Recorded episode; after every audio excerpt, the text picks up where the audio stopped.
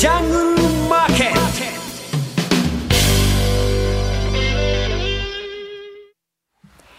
ゴーゴージャングルマーケット。このコーナーは、投資家の英知をすべての人に、投資コンテンツ e コマースを運営するゴゴジャンの提供でお送りいたします。さてこのコーナーはラジオ日経で人気の高いパーソナリティをゲストにお迎えし相場の見方を伺っていきます。今日のゲストはトリオアセットマネジメント代表の奥村久志さんです。奥村さんはブログマーケットの魔術師で情報を発信されています。ぜひご覧になってください。それでは聞き手佐藤さんです。お願いします。奥村さんよろしくお願いします。よろしくお願いします。えー、先週ずいぶん米株大きな下げがあったと思うんですけども最近の米国株ってどのようによく考えてますかね、はいああ、あのー、ついにゴールデンウィークが近づいてきたなという感じがありますね。はい、どうしたの？こうゴールデンウィークにちょうど、なぜかゴールデンウィークに重なる毎年、あのえー、FOMC ね。はい。これが近づくと、う何か揺れ動くこと多いですよね。そうですね。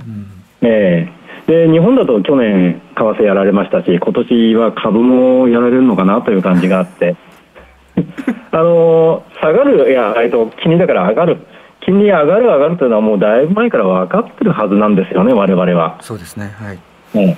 で、FRB の理事もこう、いろんな人が上がる、上がると言っていて、それはで、マーケットを織り込んでいると思いきや、まだ織り込みが甘いかのような動きが、ここ1日、2日ありましたよと。はいそんな感じの下げなんだと思います。これね、毎度のことなんだと思うんですよね。こう、市場って短期記憶がない。短期記憶がないですか、やっぱ。すぐ忘れちゃう。それでまた3歩歩いたらまた忘れて下げるというようなことを繰り返してだんだん正常に戻っていくと思いますけどね。あなるほど、はい、そうするとあれですかねあの今そのマーケットとまあ金利上がる上がるって、まあ、それもまだ織り込んでなかったってことになってきてで、うん、アメリカのそうすると CPI ってまた出てきますよね今度。出ますね。でこれどうですか、はい、前年同月比だと、まあ、そろそろあの去年のカーブ見ていくと、そろそろ打ち止めなのかなって気もするんですけど、どうですかね、この辺の。そうなんですよ、あの去年のちょうど3月から物価、CPI で見ると、物価が突然に大きくなり始めたんですよね、上がり方が。はい、えー、これ、前年同月比ですから、去年の3月大きくなったってことは、おととしの3月に比べてということですから、えー、どちの3月ってちょうどあのコロナが出た年の日ですよね。だからその時というのはちょっと異常値とも言えるんですけれども、いずれにしてもその後去年とずっと強烈な上昇を続けて今に至っていて、こんな状態がいつまでも続かないんですね。あのー、もう去年からかなり上がり始めていて、それに対してまだ8%、9%上昇を続けるかというと、もうそれはノーで、おそらくあと1か月か2か月でピークは過ぎて、はい、もう急激にあの下がっていくと思います。そうするとマーケットはその後はどのように今度織り込んでいきますかね？そうすると、ピークの時にクライマックスが来るとすると、あと1回か2回の CPI でそのクライマックスが来て、えー、その時に下がるんだったら下がるんだろうかなと思いますね。はい、下がらなければ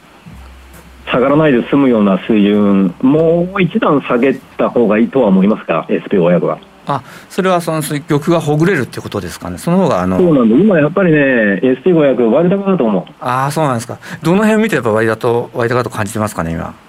P ですね。ああ、なるほど。P、まだ18倍ぐらいなのってるんでね、もうちょっと下げてもいいかなと思いますね、あとちょっと。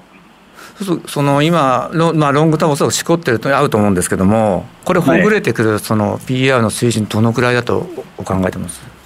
えっとね、17倍台に、17倍台17倍台、はい。ると、マーケット安心するんじゃないかなとは思うんです。ただこれ、あの株式のライバル、債券と比べての話ですから、ライバルが崩れれば、株式もあの相手が勝手に負け崩れるという感じで、つまり金利が勝手に下げてくれればくれればね、その可能性はまあなくはないかな。債券市場の今、どのように考えてます、米債の方は。えっと、債券市場、結構いい線いってる感じがあるんですね。はい、というのはあの、ブレイクイーブインフレ、要はインフレの予想ですよね。はいえーと、これを見ると、もう今、10年もの債券とほぼ一緒までになってきていて、でもう1回タッチしてるんですよね。だから、ほぼ実質金利ゼロでマイナスが解消しつつあるというふうに見ます。勢い的にはもういずれプラスになるんだろうなと。これプラスであるということは実質金利、実質リターンがちょっとあの良くなってきますから、あのー、正常な状況になってくるかなという気運はありますよね。そうすると案外早い時期にアメリカの金融、まあ、株式にしても債券にしても早い時期にこう正常化という正常化という言い方が適切かどうか分かんないですけども、はい、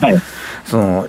まあ、状態に戻ってくるってことなんですかね。僕そういう気はしますね。えーと、別の見方でも今金利を上げる上げるってこう FOMC が言うものですから、はい、あのマーケットはそれにつれて金利どんどんどんどん上げてきてるんですよね全体的に。なるほどはい。でも金利ってそんなに上げようと FRB は思ってないと思うんですよ。ですよね、うん、えー、今もう0.5%の利上げを5回分は織り込んでるんですよね。はい。ちょっと上げすぎでしょ金利、急激に。それで株式もちょっとビビって下げてる面がありますから、その要はマーケットって急なものに弱いですからね。そうですね。えー、だからじじばっと上がるんだったらいいんだけど急に上がるものだから株式市場もビビると、うん、だから今の金利はもう十分にいいとこいて十二分にあの今年の少なくともこの FOMC の動きを十二分に織り込んでいってこれ以上上がることはちょっと考えづらい。そうするとあれですかね、例えば住宅市場とかもあの30年の固定なんか5%超えてきましたよね。そうですよね。あれもそろそろってことですかね。えー、これね、あの住宅、要はあの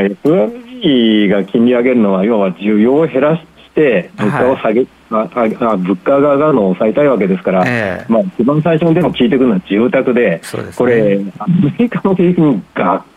つり効いてきますからね。えーえー、せっかく立ち直ってはいない。立ち直りかけてる景気を抑えないでなるべく、えー、物価を下げたいわけですから、はい、これももう金利という点ではあの5月とあと6月0.5%ずつ上げるって言ってますから、これをやって7月は様子見て8月は FOMC お休み、うん、え夏休みですよね。はい、ね。あのえー、あの山中の涼しいところで、えー、サマーセミナーやりますから毎年。そこでちょっと、はい、全世界が注目して9月はないんじゃないかな。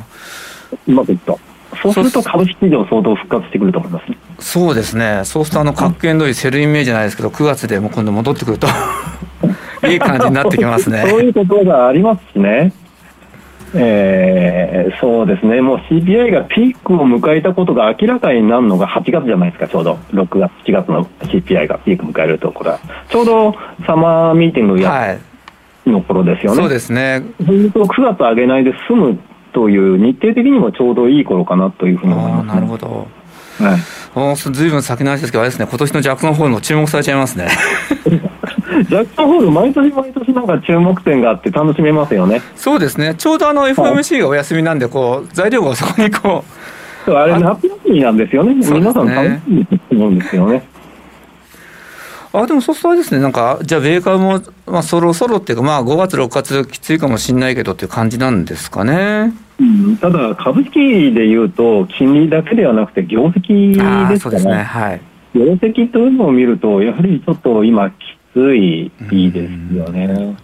あのこの間出た IMF のワールドエコノミックアウトルックだと3.7%まで、えー、下振れしてますよね、はい、2022年のアメリカの経済成長率。だから、まあ、これ、ここから見ても金利って 3. 何パーセントまで上がるとちょっとやっぱり行き過ぎな気がしますし、すね。うん、アメリカの経済成長率、もともと今年の1月、ウクライナの戦争が起こる前4%でしたから、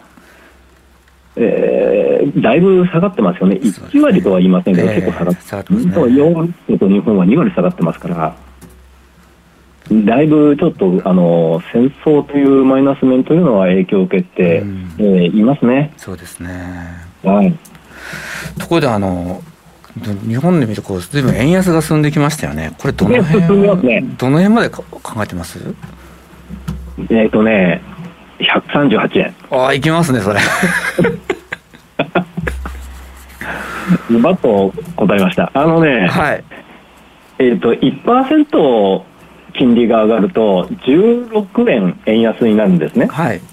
えーと、4月11日以降の1時間足で見た、えあの金利感濃度という計算をすると、はい、それで R スケア80%ですから、これ結構確からしいんですよ。おなるほどえー、つまりこれにあの金利が上がって 3. 点何パーセントまで上がると大体ねうんと137点いくつ、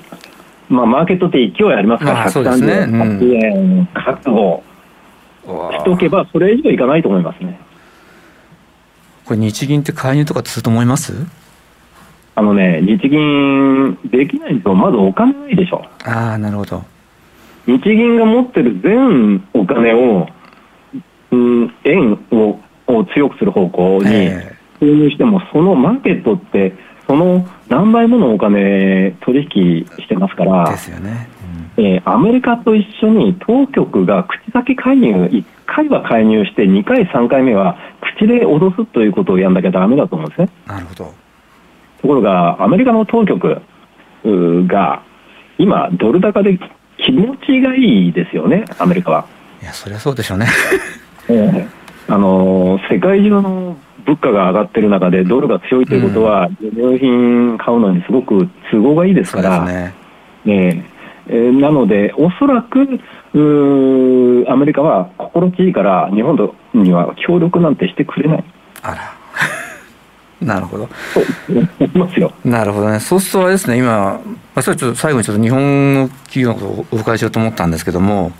これ日本企業と日本株どうですか、そうなってくると、この、あ日本株やっぱりね、ゴールデンウィークまでは不安定、つまりは下がりやすいですよね。はい、アメリカ株下がると、日本が理由が分かんなくても、日本の株式、特に個人投資家ってアメリカの気になって見てない方多いですから、はい、ここが下がったと。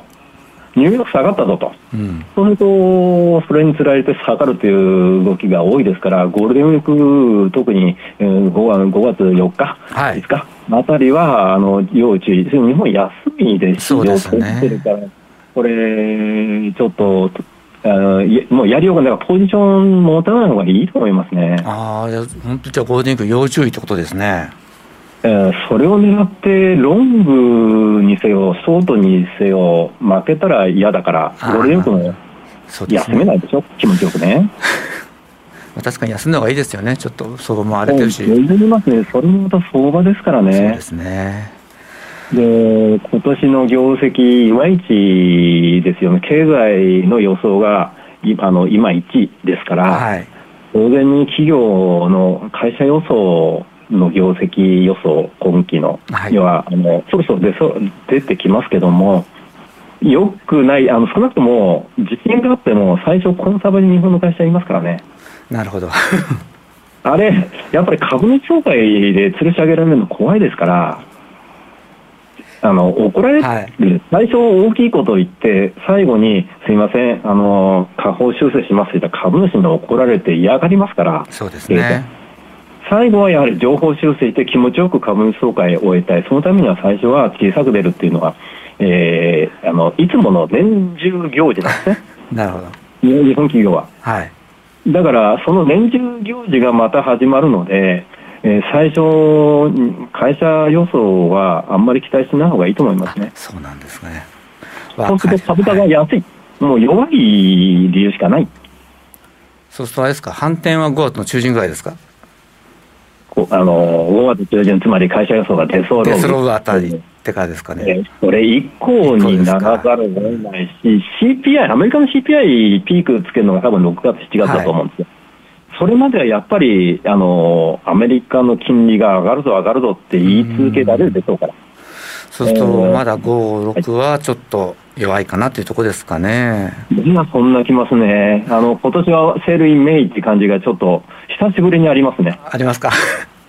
わかりました。大体当たらないんですけども、今年は当たるかも。なるほど。岡本さん、今日もどうもありがとうございました。はい。ありがとうございました。失礼いたします。失礼します。ありがとうございました。今日のゲストはトリオアセットマネジメント代表の奥村久志さんでした。えー、ブログマーケットの魔術師で情報発信されていますので、これを機会にぜひチェックしてみてください。ゴーゴージャングルマーケット。このコーナーは投資家の英知をすべての人に投資コンテンツ e コマースを運営するゴゴジャンの提供でお送りしました。